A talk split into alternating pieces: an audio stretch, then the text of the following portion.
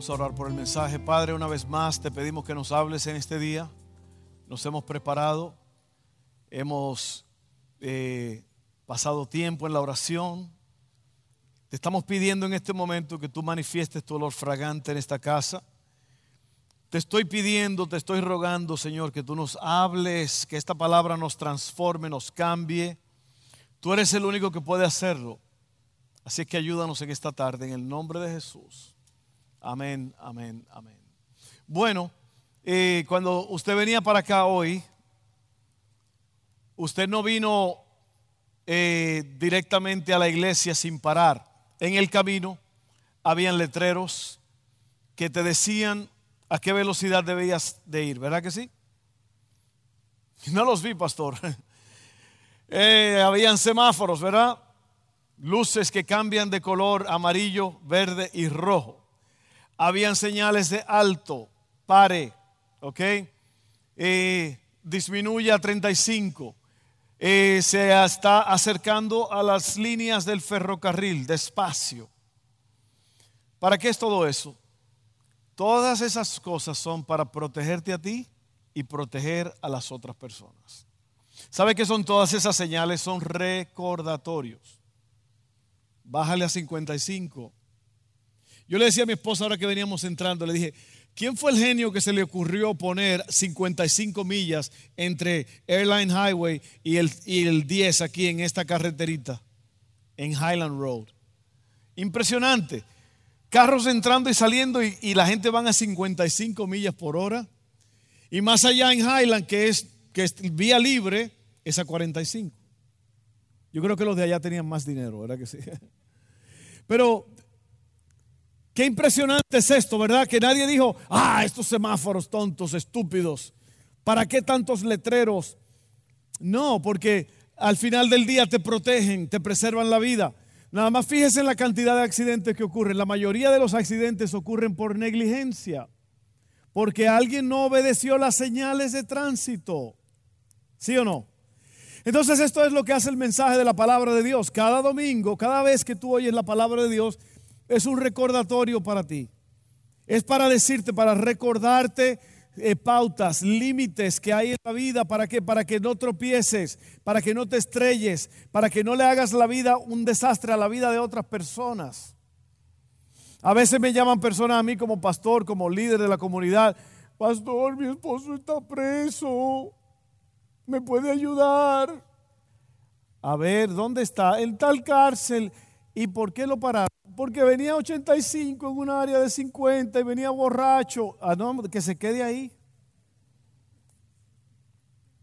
¿Sí o no? Que se quede ahí un rato hasta que aprenda. ¿Usted quiere que yo lo saque para que pues mate a alguien más? ¿Me está entendiendo? Todo eso es para protegernos. Entonces, estos mensajes cada domingo son para recordarte para recordarte. Eh, no todos los mensajes son, ah, qué bonito, Dios te ama, el cielo, qué bello todo. No, no, todo eso lo sabemos que existe, pero el problema es que por nuestra naturaleza pecaminosa, batallamos con el pecado, con la tentación y con tantas cosas. Y por eso es que los mensajes nos recuerdan constantemente para que, para que vivamos mejor. Entonces, este mensaje de hoy como barco a la deriva. Yo quiero leer la historia de un hombre llamado eh, Stephen Callahan. Él estuvo náufrago en el mar, en el mar a la deriva por 76 días. Oiga bien, 76 días en el mar solo. Hay algunos de ustedes que duermen solo una noche y se están muriendo del miedo. Este se pasó 76 días lo voy a leer rápidamente, pero hay algo muy importante que yo quiero que usted haga. Esto es muy importante, es que usted use su imaginación. Alguien dijo que la capacidad de un autor se basa en llevarte al lugar de los hechos mientras estás leyendo el libro. Yo recuerdo leyendo un libro sobre un dictador de mi país llamado Rafael Leonidas Trujillo y el autor Mario Vargas Llosa, que es creo que de peruano, algún peruano en la casa. Enrique, ¿dónde está Enrique? Yo creo que Enrique ni sabe quién es Mario Vargas Llosa. Ese hombre tiene una capacidad para escribir que tú estás allí, tú estás en el lugar de los hechos, tú estás con los que están allí en secreto esperando que pase el dictador para matarlo. Es casi te estás fumando el cigarrillo con ellos. Lo que dice el cigarro, la luz y el olor y todo. Y esa es la capacidad que tiene un autor de llevarte al lugar de los hechos. Yo quiero que mientras leamos esta historia, lo voy a hacer rápido porque es una página y media, pero piensa en lo que está pasando y ponte allí en el lugar de los hechos. Dice este hombre, Stephen Callahan, me encantan los barcos y he pasado toda mi vida alrededor de ellos. A los 20 años los estaba diseñando y construyendo. Uno de ellos era un, uno de 6.5 metros que le llamé Napoleón solo, un barco que él hizo. Cuando tenía 29 años, la navegué solo a través del Atlántico. Había estado soñando con hacerlo desde que tenía 12 años. Y el cruce fue estimulante. Pero en el viaje de regreso, la primera semana estaba muy tranquila. Y cuando empezó un vendaval, un viento fuerte, no estaba preocupado. Conocía el barco bien y había pasado por cosas peores.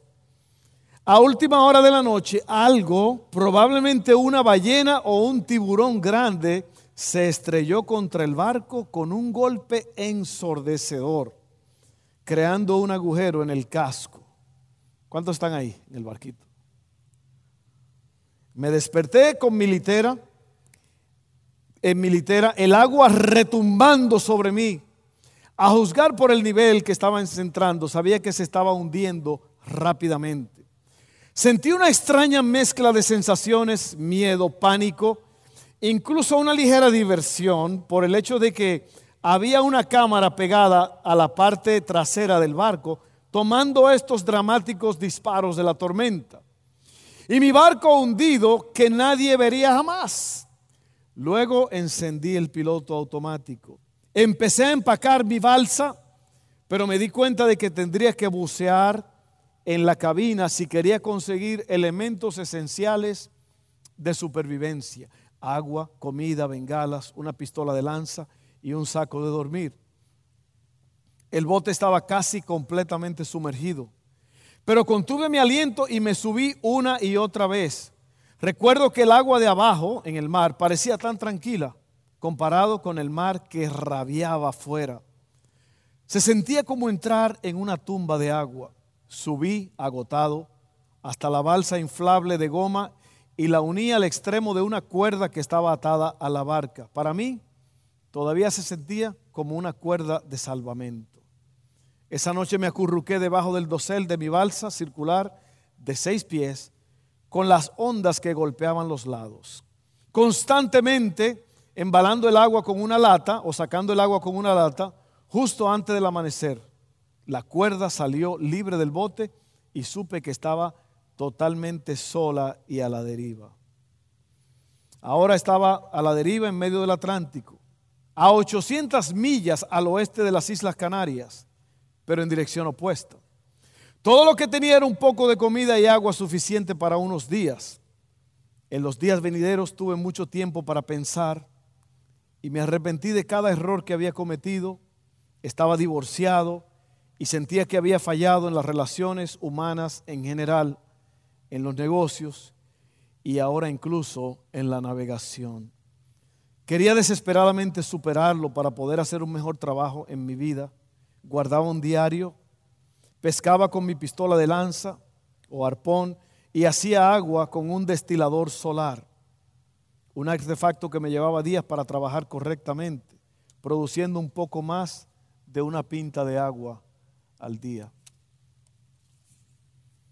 Alrededor del día 14 vi un barco, encendí una bengala y pensé que había sido visto, pero solo pasó. Todas las mañanas, todas las mañanas venían con un poco de esperanza, pero cada tarde estaba desesperado. Vi un puñado de barcos, pero ninguno de ellos me vio. Después de un mes en el mar me había desviado a través de los carriles marítimos. Cuando entré en las aguas tropicales se volvió más caliente y la deshidratación era insoportable. Una de las peores partes de estar a la deriva durante tanto tiempo, oiga esto, fue la incomodidad física, las llagas de agua salada en mi piel, el hambre y la sed constante.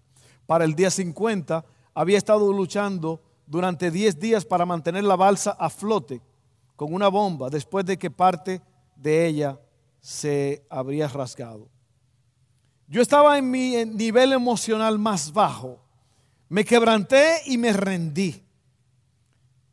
Entonces me asusté al pensar que estaría muerto en unas pocas horas. Encontré una manera de arreglar la balsa y me sentí con la mayor victoria de mi vida. La siguiente fase estaba a la espera de la vida, realmente mirando mi reloj, viendo los minutos pasar. En los últimos días, los paneles solares se dañaron y pensé que esto era el final. Me quedaban tres latas de agua. Mi cuerpo y mi mente se estaban dando por vencido. Era como si pudiera sentir a toda la gente que alguna vez se había perdido en el mar a mi alrededor. No tenía más que dar. Poco después, algunos pescadores de Guadalupe me descubrieron después de haber visto pájaros que volaban sobre la balsa. Las tripas de pescado que habían arrojado al mar habían atraído tantos aves, aves marinas como peces y todo un ecosistema había surgido alrededor de mi balsa. Cuando los pescadores me alcanzaron, había perdido un tercio de mi peso corporal y pasaron seis semanas antes de que pudiera volver a caminar correctamente. Todavía no me arrepiento de mis 76 días solos en la balsa. Hasta el día de hoy me siento iluminado por lo que pasé, porque me cambió para mejoría. Pero me gustaría volver a estar a la deriva en el océano de ninguna manera. 76 días a la deriva. Y yo quiero hablar sobre eso hoy día, como barco a la deriva. Y vamos a estar hablando otra vez sobre las cosas de la vida que potencialmente pueden hacernos perder en el mar de la vida y que vayamos solamente a la deriva. Oiga bien, déjeme explicarle esto de otra forma. Yo voy a estar leyendo eh, unos capítulos del libro de Nehemías. Nehemías fue un hombre que Dios usó para restaurar las murallas de Jerusalén hace muchos, miles de años. Y esa es una de las cosas más grandes de la vida, es cuando una ciudad está fortificada, cuando tu vida, tu familia está fortificada, tiene murallas alrededor, está protegida. Pero es muy fácil caer a la deriva. Cuando se construye o se repara una muralla, porque voy a hablar de Nehemías y no me voy a salir del tema, es importante también construir o edificar las vidas de las personas que viven detrás de esas murallas o cuidan esas murallas. ¿Sabía usted que los enemigos de la China hicieron una muralla, la muralla de China, que es una de las pocas cosas que se ve desde el espacio? Una muralla que no podían pasarse, nadie podía entrar por ellas. ¿Sabe cómo entraron los enemigos de la China? Sobornando a los guardias.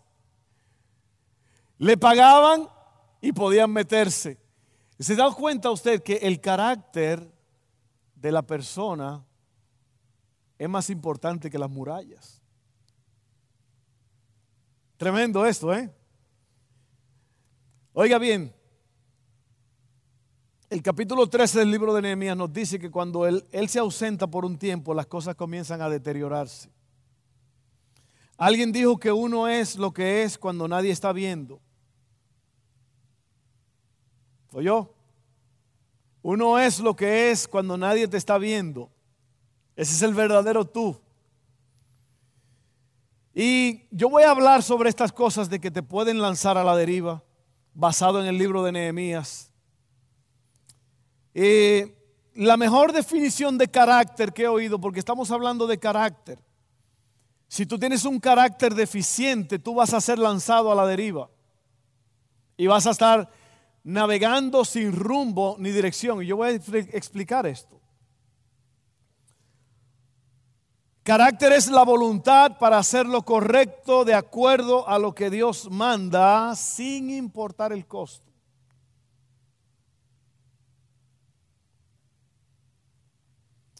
Carácter es hacer lo correcto según lo que Dios manda sin importar el costo. La gente comienza a, pensar, a pecar en la ausencia de Nehemías.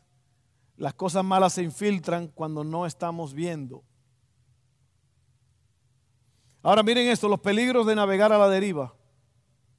Cuando un barco pierde la habilidad de navegar con rumbo por falta de motor o viento, entonces comienza a navegar a la deriva. Esto quiere decir que no hay impulso ni dirección.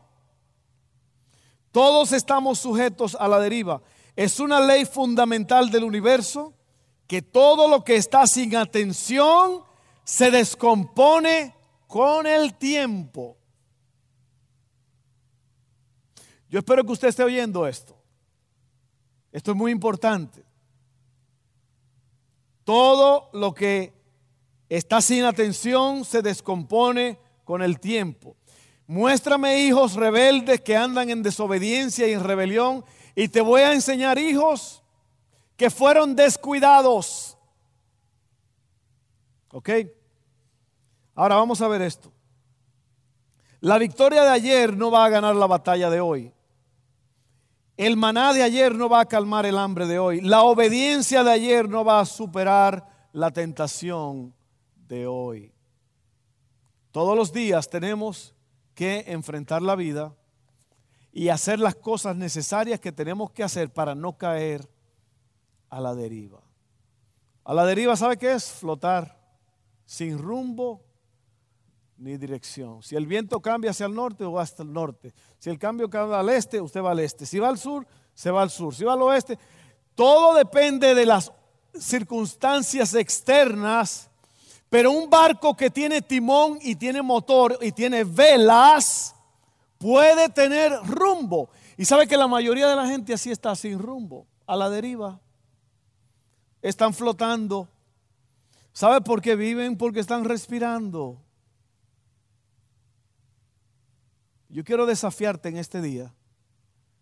Si tú estás en el mar a la deriva o si tú en verdad tienes un plan, tú tienes un motor, tienes dirección, sabes a dónde vas, tienes tus cartas de navegación. ¿Sabe cuál es la carta de navegación del cristiano? La palabra de Dios. El problema es que la mayoría de los cristianos ni la leen. Entonces, mire esto. Recuerden que los mensajes son los semáforos los carteles, las señales de disminuye, se acerca un ferrocarril, cuídate, hey, zona controlada por radar. ¿Ok? Así que esos son los, peligros de navegar a la deriva. Yo ahora le voy a explicar cómo es que Nehemías nos indica cuáles son las cosas que nos hacen irnos a la deriva. Número uno, compromiso con las amistades erróneas. Yo escribí algo hace poco que dice, dime con quién andas y te diré a quién te estás pareciendo. Dime con quién andas y te diré a quién te estás pareciendo. ¿Sabe lo que es carácter adquirido? El carácter adquirido es cuando empiezas a copiar la forma de ser de otros. Te juntas con un perdedor y vas a salir perdiendo. ¿Usted sabe quién es un perdedor? Una persona que fracasa constantemente porque no tiene un plan. Sonríase si puede. Te juntas con un quejoso que en vez de alabanzas son quejabanzas y vas a empezar a quejarte. Te juntas con un idólatra y empiezas a adorar ídolos.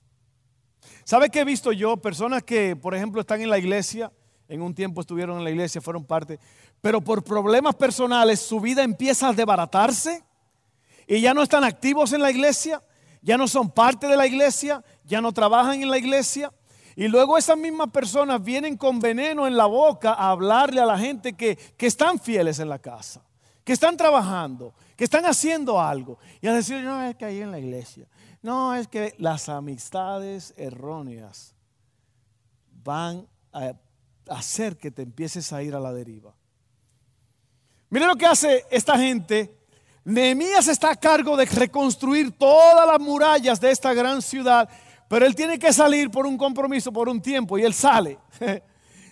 Originalmente yo había nombrado este, este mensaje, cuando el gato sale, el ratón baila. ¿Sí o no? Ah, los teenagers, los adolescentes. Cuando papá y mamá se van a un viaje, uh, prendan el radio en la noche, te dedico mis mejores pregones. Prenda la música, luces, cámara, acción, se fueron los viejos.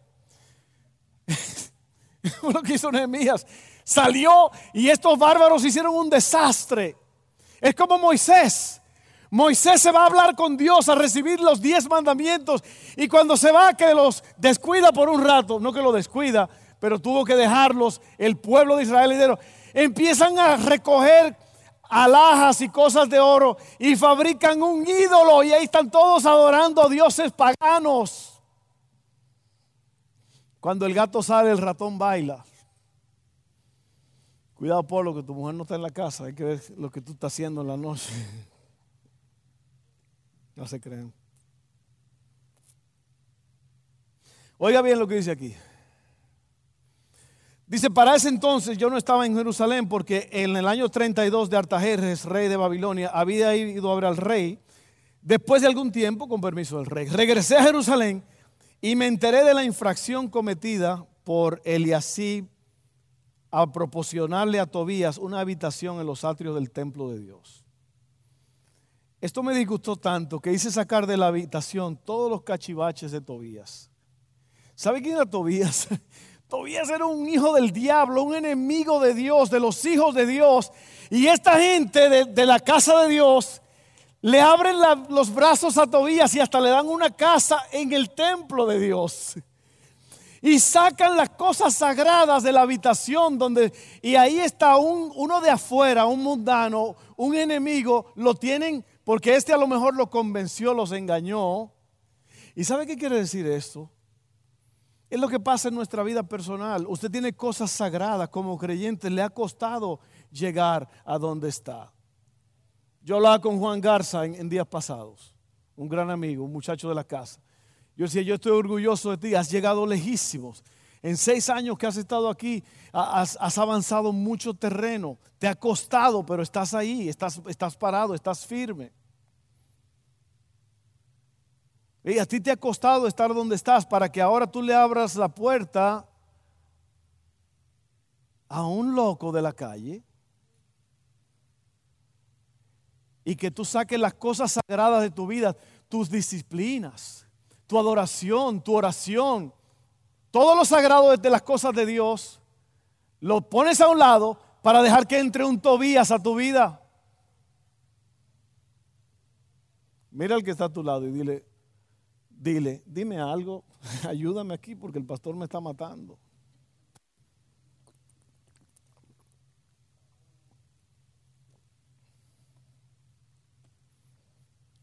Así como la gente empieza a salirse dejando que las amistades incorrectas lleguen a tu vida. ¿Usted sabe cuál fue el gran pecado de Salomón? Salomón era un hombre buenísimo, un muchacho de casa, hijo del rey David. Una sabiduría que nadie la ha tenido ni la va a tener, dice la Biblia. Si usted quiere ser más inteligente que Salomón, si usted quiere ser más inteligente que Salomón, no lo va a lograr porque dice la Biblia que no va a haber nadie como él. Un hombre que oró, y Dios se manifestó en la vida de él, en sueños. Lo usó Dios grandemente. Y Dios le dijo a Salomón, Salomón, no te metas con mujeres extranjeras, por favor, no te metas con mujeres extranjeras, porque te van a robar el corazón y te van a hacer adorar imágenes e ídolos. Y eso fue lo que hizo. ¿Sabe que en la psicología hay, algo que se llama hablarle al revés a las personas? Cuando tú le dices a un muchacho, Está bien, está bien, juega con la pelota dentro de la casa. Haz lo que tú quieras. Él dice, ah, mejor no juego. si, tú le dices que no lo haga, él lo hace. Reverse psychology es eh, eh, psicología en reversa, es que dile que haga lo que le dé la gana. Incluso la Biblia dice eso, Dios lo dice, Salomón lo dice en Eclesiastés. Oh joven, joven, haz lo que tú quieras. haz lo que la vida te traiga a mano, el placer, haz lo que a ti te dé la gana. Pero acuérdate un día que Dios te va a juzgar.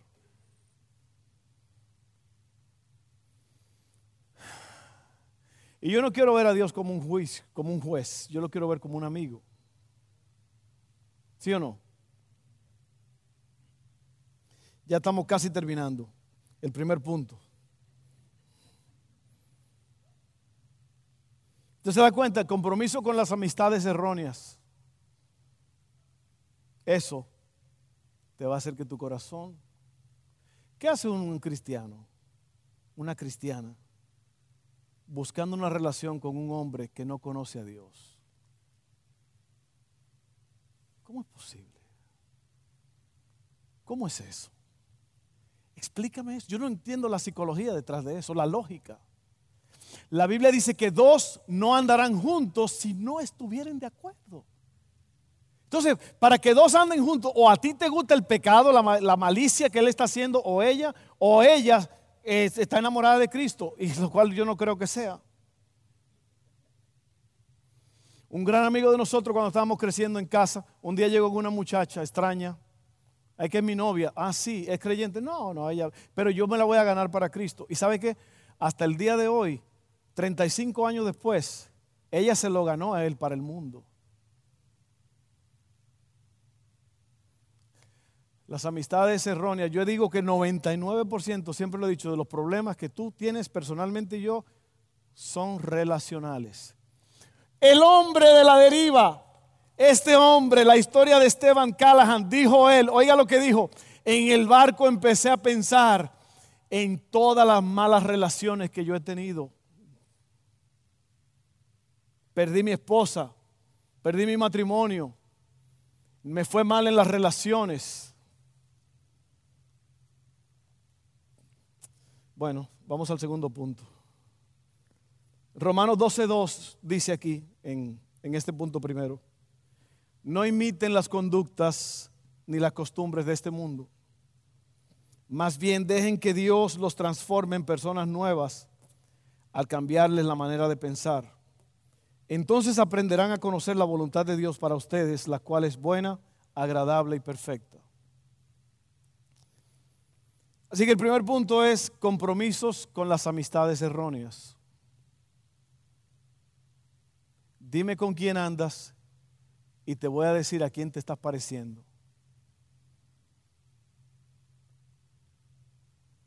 Número dos, prioridades financieras fuera de lugar.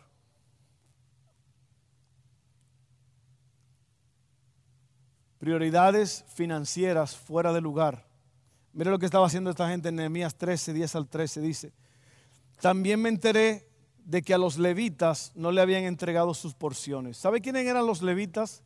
Los líderes espirituales del templo, de la casa de Dios, los pastores, el equipo pastoral de la iglesia. No, ellos, dice la Biblia que el, que predique el evangelio, que viva del evangelio, el que, el que predique el evangelio, que viva del evangelio. Y a esta gente lo estaban dejando sin comida, a los líderes de la iglesia. También me enteré y, de que los levitas y cantores encargados del servicio habían regresado a sus campos. Así que reprendí a los jefes y les dije, ¿por qué están, por qué está tan descuidado el templo de Dios? Luego los reuní y los restablecí en sus puestos. Y todos empezaron a traer las cosas necesarias. ¿Sabe de qué habla esto? Cuando tú tienes prioridades financieras desordenadas, las cosas empiezan a irse a pique. Jesucristo habló aproximadamente más del 50% de sus enseñanzas eran sobre dinero, finanzas y bienes en la tierra. ¿Sabe por qué? Porque esas cosas te van a causar problemas serios si están desordenadas. Y una de las uno de los desórdenes más grandes en los cristianos, ¿sabe qué es? Que no diezman. Y que tratan a Dios como si fuera basura. Le dan a Dios cualquier peso sucio y estrujado. Sin embargo, Dios en su palabra ha establecido que nosotros traigamos los diezmos al alfolí. Jesucristo habló del diezmo. En el libro de Hebreos habla del diezmo. Una décima porción de tu salario. Eso no es, óigame bien lo que le voy a decir. Usted puede decir lo que usted quiera. La gente sin Dios que no conoce a Dios, seguido empieza a criticar, a mal hablar de la gente de Dios, de los pastores y todo esto. Pero eso fue Dios que lo estableció. Si usted tiene un problema, hable con Dios sobre eso.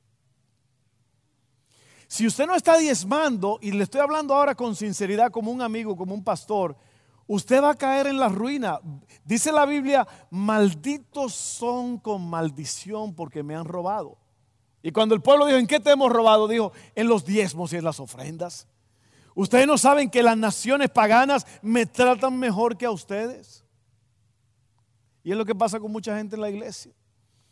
cuando usted diezma y cuando usted ofrenda, ¿qué está usted haciendo? Usted está haciendo que la casa de Dios sea firme y estable. Que el pastor y su familia están comiendo, aunque sea frijolito, pero están comiendo. Que la casa de Dios está adornada y barrida, que hay limpieza, que los hijos, los niños están aprendiendo en clases, que todo ese airesote acondicionado que usted oye, ese monstruo soplando, lo está enfriando a usted. Todo eso es lo que pasa cuando usted trae el diezmo a la casa de Dios. No sea mezquino. Hay personas que se tiran del, del Capitolio de Baton Rouge y caen con los codos y rompen el piso. Cristianos rompen el piso con los codos y quedan ellos vivos. Porque son mezquinos, tacaños. Con Dios, si hay algo que usted no puede hacer es ser mezquino y tacaño. Sea liberal con las cosas de Dios. Esas notas no estaban ahí, no estaban en el mensaje, pero lo dije, alguien tiene que oírlo. Yo creo que yo prefiero tener aquí 30 personas que están serias con las cosas de Dios, que están caminando con Dios, que 200, 300 personas que están a la deriva. sin rumbo ni dirección. Prioridades financieras fuera de lugar.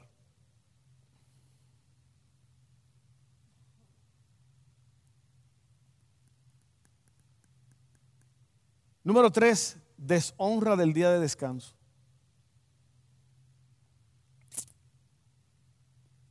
Oiga bien, Nehemías 11, 15 al 22 dice, durante aquellos días vi en Judá que en el sábado, y cuando usted oiga la palabra sábado en la Biblia, póngale día de descanso.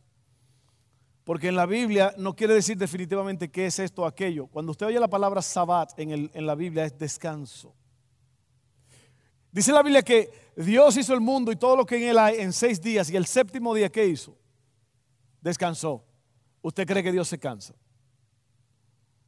¿Usted cree que Dios dijo, wow, ese, dinosaurio sí que me dio trabajo hacerlo. Especialmente la barriga, qué bárbaro. Uh. Dios no se cansa. Es por un ejemplo, lo puse como ejemplo para que usted y yo tengamos un día de descanso. Usted que le está dando a la hilacha los siete días a la semana, cuídese.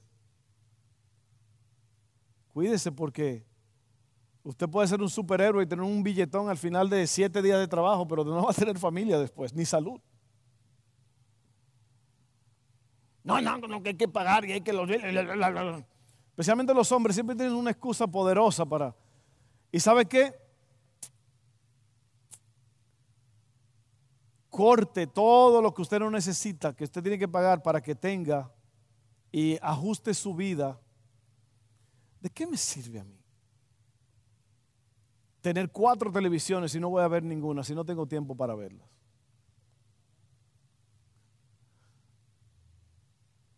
Y el amigo se jacta entre los, el hombre se jacta entre los amigos.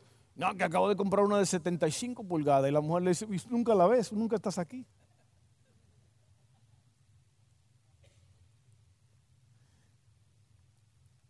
Usted tiene que, oiga bien, usted va a empezar a ir a la deriva hay gente que trabajan tanto que ya no van a la iglesia, siempre están cansados.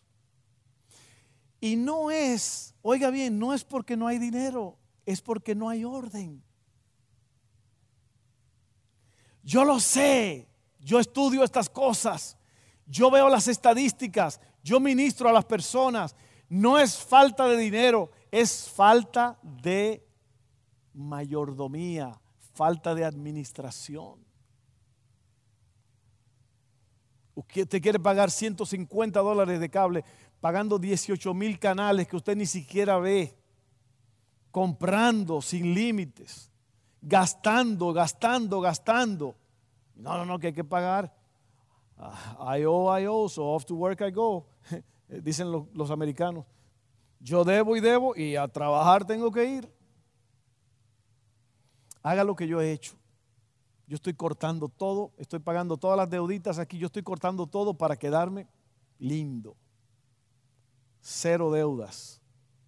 Tengo una casa que tengo que pagar, hay cosas que hay que pagarlas, sinceramente.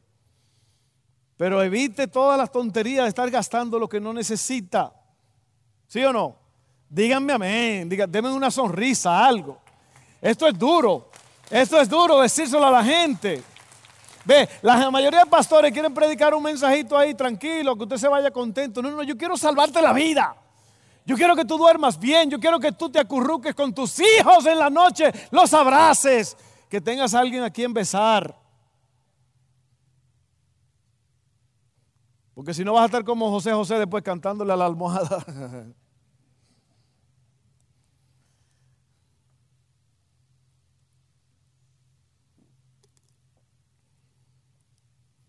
Mira el que está a tu lado y dile gracias a Dios por el pastor. Y la pastora también. Y porque la pastora, sin la pastora el pastor no funciona bien. Prioridades financieras fuera de lugar. Deshonra del día de descanso y la casa de Dios. Y por último, desorden en las familias. En aquellos días también me di cuenta de que algunos judíos se habían casado con mujeres de Asdod, de Amón y de Moab. La mitad de sus hijos hablaban la lengua del Asdod o de otros pueblos y no sabían hablar la lengua de los judíos. ¿Acaso ese no fue el pecado de Salomón, rey de Israel? Entre todas las naciones no hubo un solo rey como él. Dios lo amó y lo hizo rey sobre todo Israel pero aún a, aún a él lo hicieron pecar las mujeres extranjeras. Ya hablamos de eso. Entonces aquí lo que está hablando es un desorden en las familias. Yo recuerdo cuando mi esposa eh, empezó a trabajar para una familia, yo le hice un escritorio a una familia muy rica de Baton Rouge, él era doctor y ella era profesora en la universidad. Y ella me preguntó que si yo conocía a alguien que cuidara a sus hijos. Y yo hablé con mi esposa y mi esposa dijo, bueno, yo no estoy trabajando ni nada. Eh, no tenemos hijos, yo, yo puedo hacer eso. Y mi esposa se fue a trabajar para esta familia muy rica, una casa muy grande en un barrio, eh, como dijo Cantinfla, de la colonia muy popov. y ella comenzó ahí. Y ella tuvo que arreglar esa, oiga, esa casa era un desorden tan grande porque los padres de esos niños estaban todos amañados a cada quien, eran cuatro niños y a cada uno había que hacer una comida diferente, lo que ellos quisieran. Y uno comía por allá, otro comía en el cuarto. Una casa, mire, pata para arriba y cabeza abajo. Y Missy llegó y de una forma impresionante puso el orden allí. Cada quien tenía que comer lo mismo. La casa estaba limpia. Y esta gente estaban impresionados de que alguien pudo haber hecho eso. ¿Sabe por qué es esto? Porque muchos padres son muy flojos. Ay, niño, el angelito me lo pide, yo lo hago. Y el angelito se convierte en un diablito después. La Biblia dice, cría cuervos y te sacarán los ojos. ¿Sí o no? Mire, yo sé que esto es duro, lo que yo estoy hablando es duro, pero esto es lo que mantiene el orden. ¿Sí o no? Entonces, hubo orden en esa casa. Usted tiene que poner orden en su casa. Usted tiene que saber qué es lo que sus hijos están viendo. Lo dijo mi esposa, hay un programa que ha salido que es 13 maneras de hacerlo. Y 13 maneras de cómo suicidarse. Oiga bien, y los jovencitos están viendo eso. Y algunos se están suicidando. Haga las preguntas. Haga las preguntas. ¿Qué está pasando? Ven acá, mi niño, mi niña, ven acá. ¿Todo bien? ¿Cómo te está yendo en la escuela? ¿Algún problemita? ¿Cómo estás? Porque la cosa más espantosa es que tu hijo haga algo que tú, no sabíamos nada. Nosotros no sabíamos. La policía encontró un montón de cosas en su cabeza, los cajones en el cuarto y yo no sabía nada. Abajo del sofá, abajo de todo el niño. Asegúrese que es lo que sus hijos están trayendo a la casa. Dígale, aquí no hay ley de privacidad. Nada más cuando usted esté en el baño, el calzoncillo, eso, no lo voy a ver, pero yo le voy a chequear la gaveta, el teléfono, todo. Porque déjame decirte algo. En tu casa tú podrás tener mucho orden, pero en la escuela no hay orden. O sea, hay orden de los maestros y todo, hay un policía afuera y todo. Pero los niños en la escuela le están hablando a tus niños, le están diciendo cosas que tú ni te imaginas. Y por eso es que tus hijos, nosotros le a Hailey, Hailey que es una niña eh, que va a la escuela, le decimos a ella, oye, no imites las cosas raras que tú veas en la clase.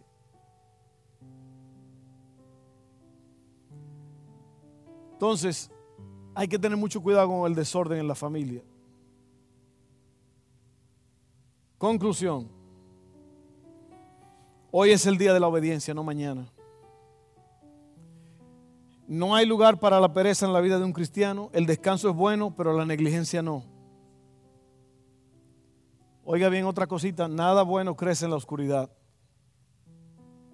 Necesitamos personas en nuestras vidas que nos que puedan ver en los lugares que estamos y nos ayuden a rendir cuenta. Para eso son los grupos pequeños. Si usted no es parte de un grupo pequeño, búsquese donde hay un grupo pequeño, en la mesa de conexión. Júntese con un grupo pequeño cada semana para que usted pueda dar cuentas allí en ese lugar. No es que usted va a confesar todos sus pecados, es simplemente un lugar donde usted puede sentirse que usted puede hablar y pueden orar por usted. La mayoría de la gente empieza a ir a la deriva alejándose de la desobediencia, porque esto ocurre lentamente. Un descuido aquí, otro descuido allá, posiblemente porque estoy cansado, un poco de pereza cuando sabemos que podríamos ser productivos y antes de darnos cuenta ya estamos fuera de la voluntad de Dios. ¿Cuánto fue que duró este hombre? En el, 76 días. Y yo te quiero hacer una pregunta, hombre, mujer, aquí en esta casa, joven. ¿Cuánto tiempo hace que estás a la deriva? Que ni sabes dónde estás. Tú te, levantas en la mañana, lo que tú miras el sol, en la noche miras las estrellas, pero tú no sabes dónde estás. Tú no sabes para dónde vas, ni de dónde vienes.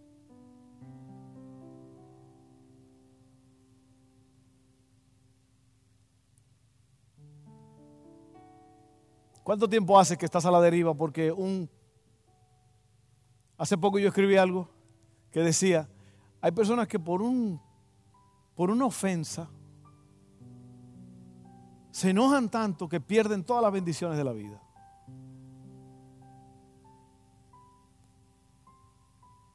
Se enojan y hacen esto y hacen aquello. Pierden todo. Vamos a estar en pie, vamos a terminar este asunto ya porque ya como quiera es muy tarde. Ya, ya nos pasamos dos minutos. Proverbios 6, 10 al 11 dice, un rato más de sueño, una breve siesta, un pequeño descanso, cruzado de brazos. Entonces la pobreza te asaltará como un bandido. La escasez te atacará como un ladrón armado.